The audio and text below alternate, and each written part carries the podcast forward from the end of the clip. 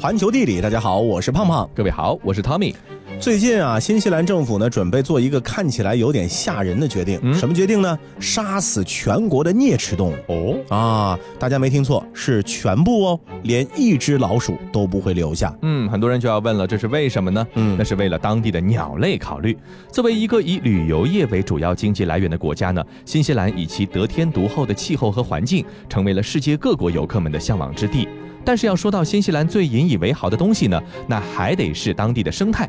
五年前，新西兰科学家保罗·卡拉汉爵士呢发表了一番令人动容的演讲。他说啊，英国有巨石阵，中国有长城，法国有山洞壁画，而什么让新西兰如此独特呢？他给出的答案呢就是鸟类。那为什么新西兰的鸟类会如此独特呢？还要从新西兰怎么来的说起。地质学家认为啊，当年的远古时期呢，有一块特别大的大陆，叫做冈瓦纳大陆。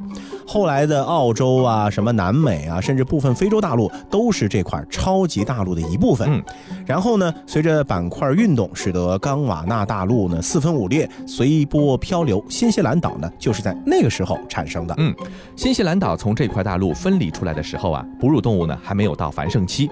这也就意味着，和由狮子、老虎这种顶级掠食者统治的大陆不同，新西兰岛上没有统治性的哺乳动物。实际上啊，只有三种蝙蝠，它们显然没有办法统治这个岛啊，对吧？所以说，本地的鸟类呢，就成了新西兰岛的统治者了。那在这样的生态系统中，新西兰鸟类出现了极端的特殊情况。新西兰恐鸟呢扮演了鹿和牛的角色，新西兰鹰呢则扮演了狮和虎的角色。因为在地面上没有什么威胁，所以新西兰有许多原生鸟呢就都不会飞了。这里面呢当然就包括咱们也曾经说过的新西兰的国宝几维鸟。嗯，但是这个相安无事的日子呢总是非常短暂的。公元八百年，第一批来自外面世界的人类呢就登上了新西兰岛，和他们一起来的。还有一些别的动物，比如说老鼠啊、狗啊、猫啊等等。而这些擅长在地面上行动的入侵动物呢，很快就成了当地鸟类的一个梦魇。大量鸟类是遭到了入侵物种的捕杀，超过四十种鸟类是完全灭绝了。新西兰的国鸟几维鸟呢，其实不是一种鸟，一共有五个种类，目前总数量呢已经是低于七万只了。其中数量最大的，也是大家最熟悉的、最容易看到的呢，叫做褐脊尾鸟。新西兰几乎每一个动物园、每一个以自然为主题的公园呢，都会有这种东西。嗯啊，因为产卵量比较大啊，所以呢还比较容易纳入一个人工繁育体系，整体种群恢复呢目前是很好的。但是其他几种脊尾鸟情况就不乐观了，尤其是两个罕见种，已经属于。极度濒危的级别，所以说这样的事情呢，着实让新西兰人感到非常害怕啊！想象一下，如果说我们说是假如啊，咱们中国的熊猫灭绝了，你觉得你该如何面对这个事实？咱们国宝没了。对呀，嗯况且呀，几维鸟呢，只是新西兰特有鸟类的一个缩影，在当地呢有很多非常珍惜的鸟类，比如说肖鹦鹉，目前存量大概是两百出头，还有南洋鸡，存量呢也只有三百，以及世界上最珍惜的企鹅——黄眼企鹅，这个存量大概也就。四千个左右，是的，呃，实际上全新西兰的鸟类有相当一部分是不会飞行的。那即使会飞的，通常呢这巢不是在树上住，而是在地上住，这就让它们是非常容易受到各种外来物种的袭击。有一些物种啊，即使不袭击它们，也会破坏保护区土地，或者是造成严重的竞争。比如南洋鸡就一度被鹿逼到了边缘。那么这个是新西兰在全国范围之内开展清除那些对鸟类种群产生极大威胁的外来物种的一个原因。是的，那么外来物种中其中还有一个非常讨厌的东西呢，就是老鼠。嗯，那为了能够保护好新西兰的那些脆弱的生命啊，新西兰总理签署并开始了杀光老鼠的政策。这个行动呢，预期在二零五零年前全面净化新西兰岛，消除来自外来物种的威胁。目前，新西兰的一百五十个岛屿呢，已经完成了净化工作，但目前新西兰。仍有超过三千万只负鼠，以及数量无法估计的我们说的普通老鼠。那当然了，一个行为呢会遭到支持，就会有很多的质疑。嗯，这个灭鼠其实也是一样，包括来自人道主义的考虑啊，还有这个生态稳定的考虑啊，呃，清除效率的考虑啊，等等等等。那试图想当然的去解决入侵物种带来更大麻烦的例子呢，其实在历史上也是屡见不鲜的。嗯，除老鼠没除掉，带来更多的麻烦了。是，所以任何不信任呢，可以理解。但是啊，咱们言而总之，对于新西兰本土民众来说呢，有朝一日看到圆滚滚的几维鸟再次布满新西兰，可能是最大的愿望。没错。那么说到我们的入侵物种怎么来控制呢？其实呢，有很多很多的控制的办法，既有成功的，也有失败的。接着给大家讲一个比较愚蠢的故事吧。这个故事发生在新西兰的隔壁澳大利亚。嗯，在澳洲的东南边呢，有一个麦夸里岛，面积呢大约是一百二十八平方公里，比北京的东西城区加一起呢稍微大一点点，也不太大。是这个岛呢，曾经是一个好地方，盛产包含企鹅在内的很多鸟类。后来呢，事情开始不一样了。一八一零年那一天啊，坚忍号上的船员发现了这个岛以及上面的大批海豹。不过呢，因为这里的环境不太适宜人类居住，所以后来呢，就只有猎海豹的人会定期来访。但是没想到，随船而至的老鼠啊，喜欢上了这里的鸟蛋和幼鸟。此外，老鼠很擅长干嘛呢？擅长生小老鼠，所以事情就开始起了变化。哦哈哈哈哈哈！跟着那又脏又臭的坚忍号漂泊了一年半。总算找到这片鼠间乐土了，兄弟们上，尽情去放纵吧！冲啊，杀呀，吃啊，吃啊，睡呀！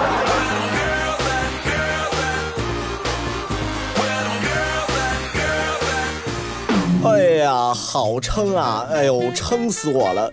哎，我再也吃不下了。亲爱的，你才吃了五十个鸟蛋加四十只雏鸟，离这周的总目标还差得远呢！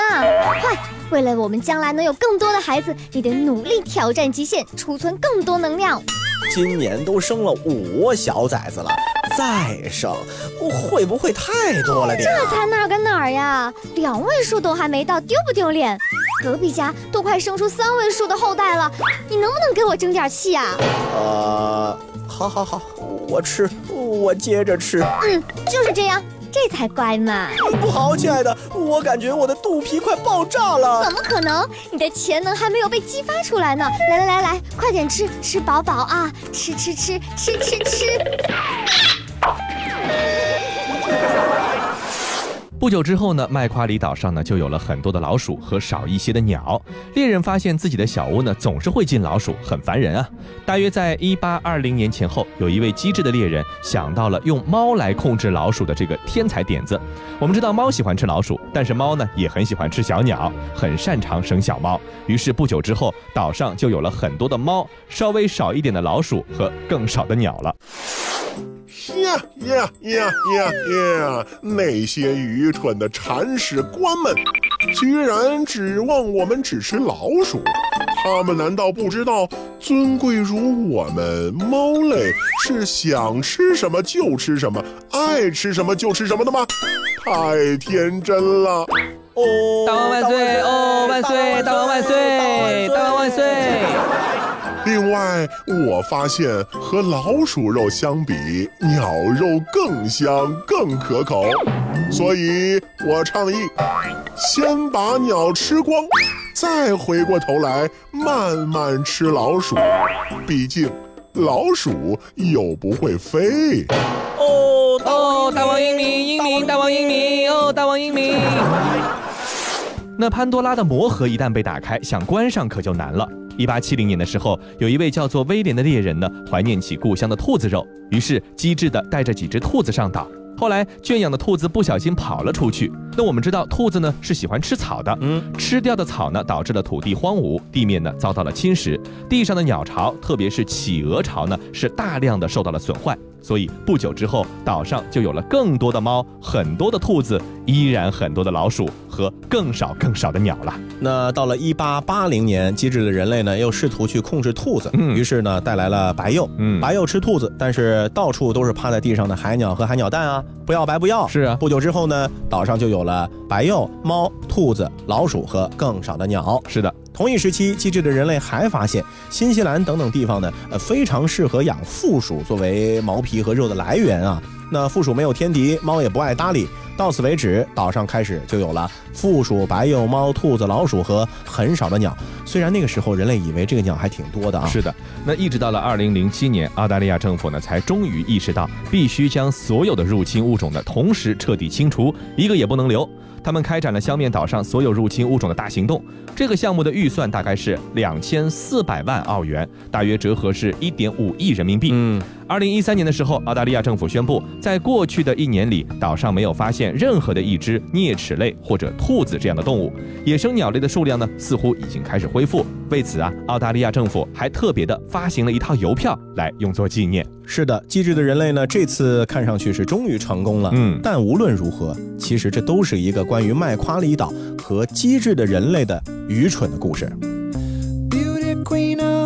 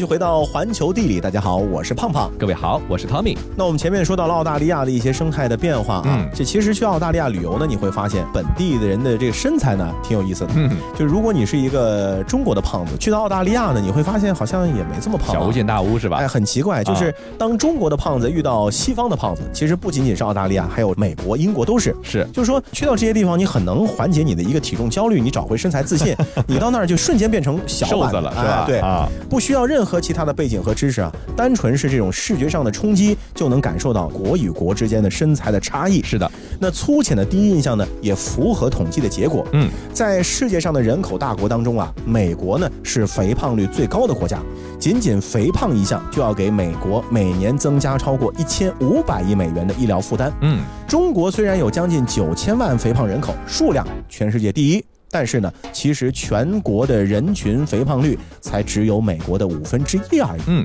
接着咱们就一起来关注一下中国的肥胖率为什么比美国低呢？看起来咱们摄入的营养成分也不少啊，对吧？这个大吃大喝的情况也是普遍存在的。没错，那因为肥胖在很大程度上是受饮食影响的。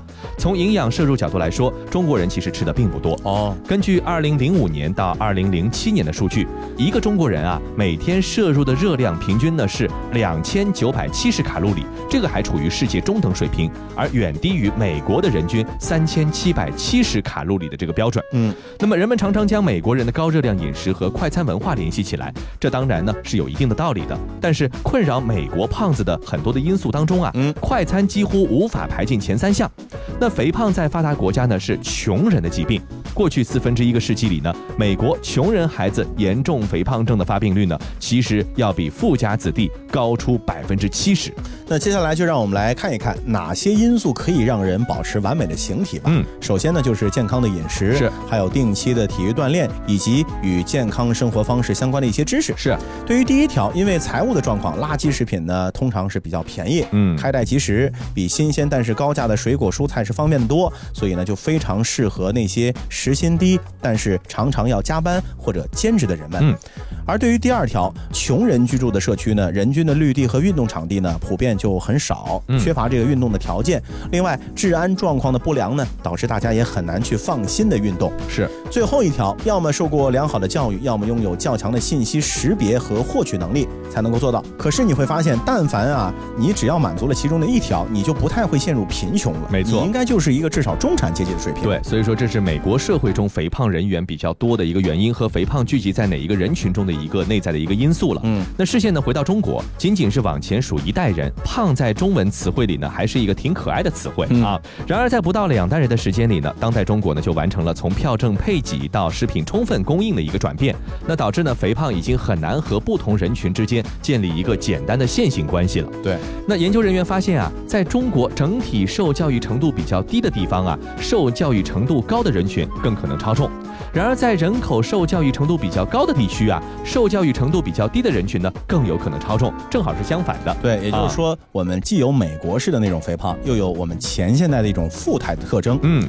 那为什么人会容易胖呢？是，接着我们来研究一下这个问题啊。其实呢，是因为我们的祖先啊，在漫长的演化之路中，经常呢就面临吃了上顿没下顿的窘境。是的，好胃口就意味着一次来之不易的饱餐的时候呢，能够储备尽可能多的能量。是，所以我们的祖先不仅能吃，而且呢还很会吃。嗯，就什么东西热量高，他呢就喜欢吃什么。是的啊，这就是本质意义上对我们来说的美食。嗯，为了生存呢，我们的祖先呢在储存和利用食物能量上是获得了巨大的成就。并且啊，把它馈赠给了我们，而稳定的一日三餐呢，其实是很近才发生的事情。是，所以人类呢还不足以进化出能够抵制这个盐、糖、脂肪诱惑的本领。嗯，所以祖先的基因成为了我们肥胖的因素之一。就是有东西呢，先存一点，对吧？这种感觉哈。那肥胖呢，还有人种之间的差异。调查显示啊，同样的身体质量指数下，中国人的脂肪含量呢是高于白种人的。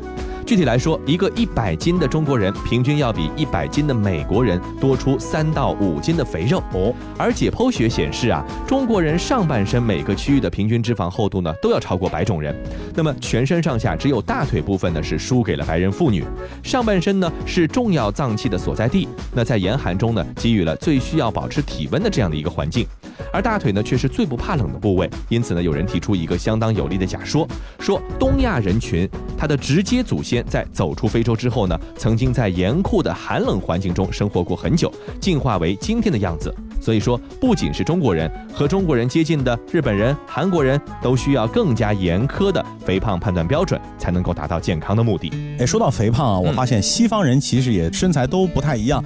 比如说，我们就会发现欧洲人的身材啊，和美国人、加拿大大人或者澳大利亚人相比，就会好一点点。嗯，稍微好一点啊，这可能和他们的文化还有饮食习惯都有关系。是。另外呢，我们去欧洲旅游啊，还会发现，就是哎呦，欧洲国家好像都不太大的。嗯。面积最大的也可能就是中国的一个省的这这么一个大小。对，你从上海到新疆去旅游，在欧洲的话就跨了十几个国家。对了，对吧？虽然说欧洲的国家呢，基本上面积都不大，但是欧洲人都过得很富足，而且环境呢都非常的优美宜居。尤其是一些袖珍的国家，他们的国土面积虽然很小很小，几乎是小到地图都快看不见了。嗯，但是他们产生的能量呢却是巨大的，以至于目前整个世界上经济发达的国家呀，大多位于欧洲，而且好多袖珍小国都名列其中。是的，来举几个例子吧，比如说像卢森堡、列支敦士登、摩纳哥、安道尔等等，他们往往是位于欧洲大陆的中部，或者脱胎于民族独立运动，或者常年保持中立，或者呢拥有世袭君主。但他们无一例外地交融了历史和现代，既反映出欧洲的百年历史变迁和丰厚的人文积淀，又在现代化指标下实现了经济发达和生态宜居，吸引了来自世界各地的游客，成为了一道别样的风景。这个现象的背后，其实还是值得我们研究一番的。所以，我们先来说一下这欧洲袖珍国的形成到底是为什么呢？是，当然就不是偶然的。它的源头呢，可以追溯到遥远的欧洲的中世纪。有一句著名的欧洲中世纪的谚语叫“我的附庸的附庸不是我的附庸”。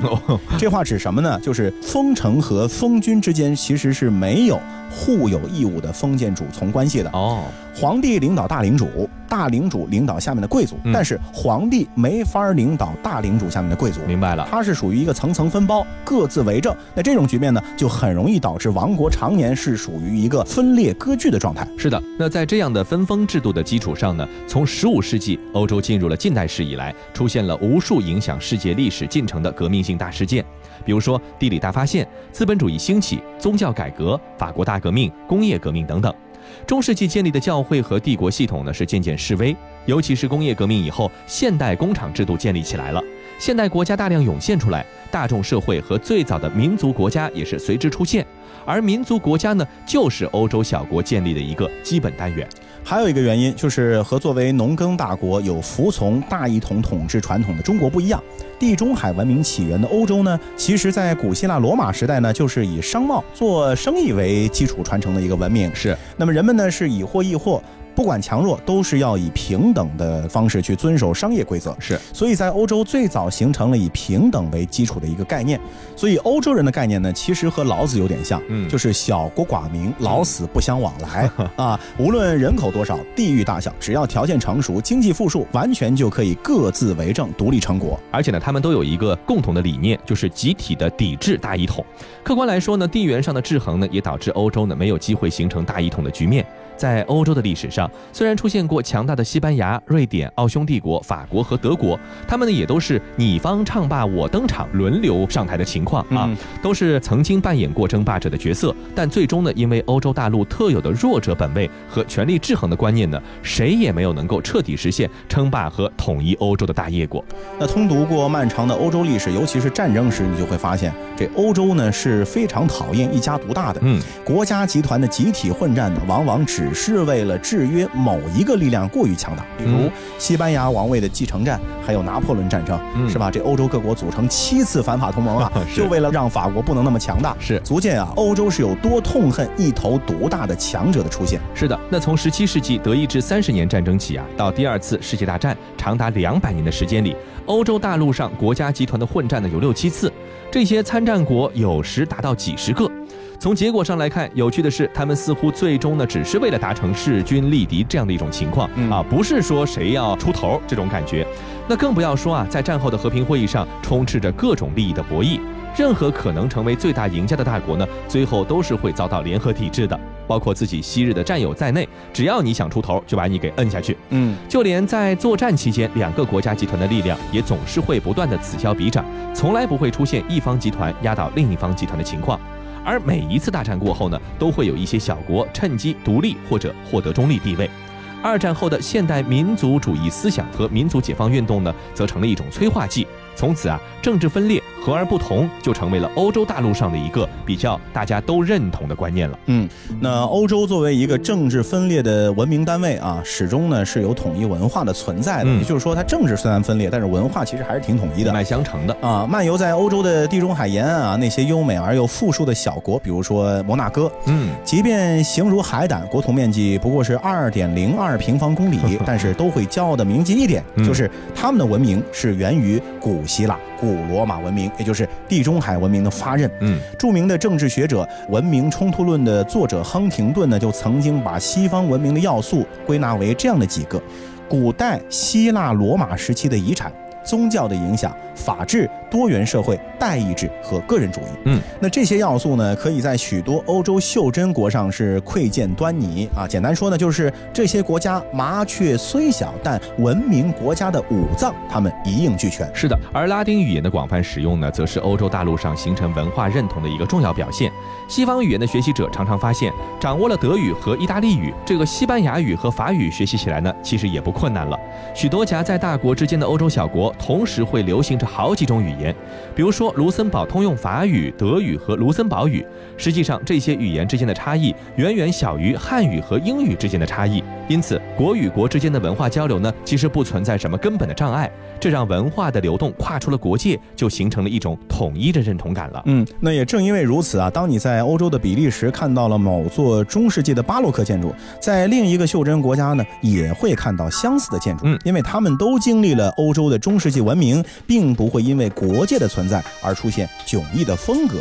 同样的当人们在安道尔听到查理大帝的历史传说的时候相同的传说在摩纳哥也正在流传。好了以上就是这期节目的全部内容非常感谢您的收听我们下期再见。